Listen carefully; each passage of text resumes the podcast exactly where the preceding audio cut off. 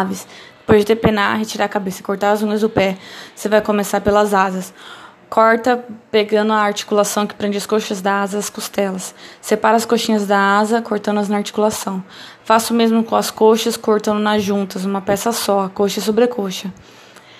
Depois de separar as coxas da carcaça, separa os dois pedaços, a coxa sobre coxa, cortando na articulação que separa os dois pedaços. Corta a carcaça em dois, separando o peito.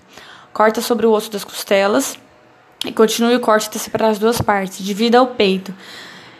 Vai dividir em três pedaços. A ponta do peito é o pedaço triangular na extremidade da peça. Procura o lugar onde termina o osso e começa a cartilagem e corte.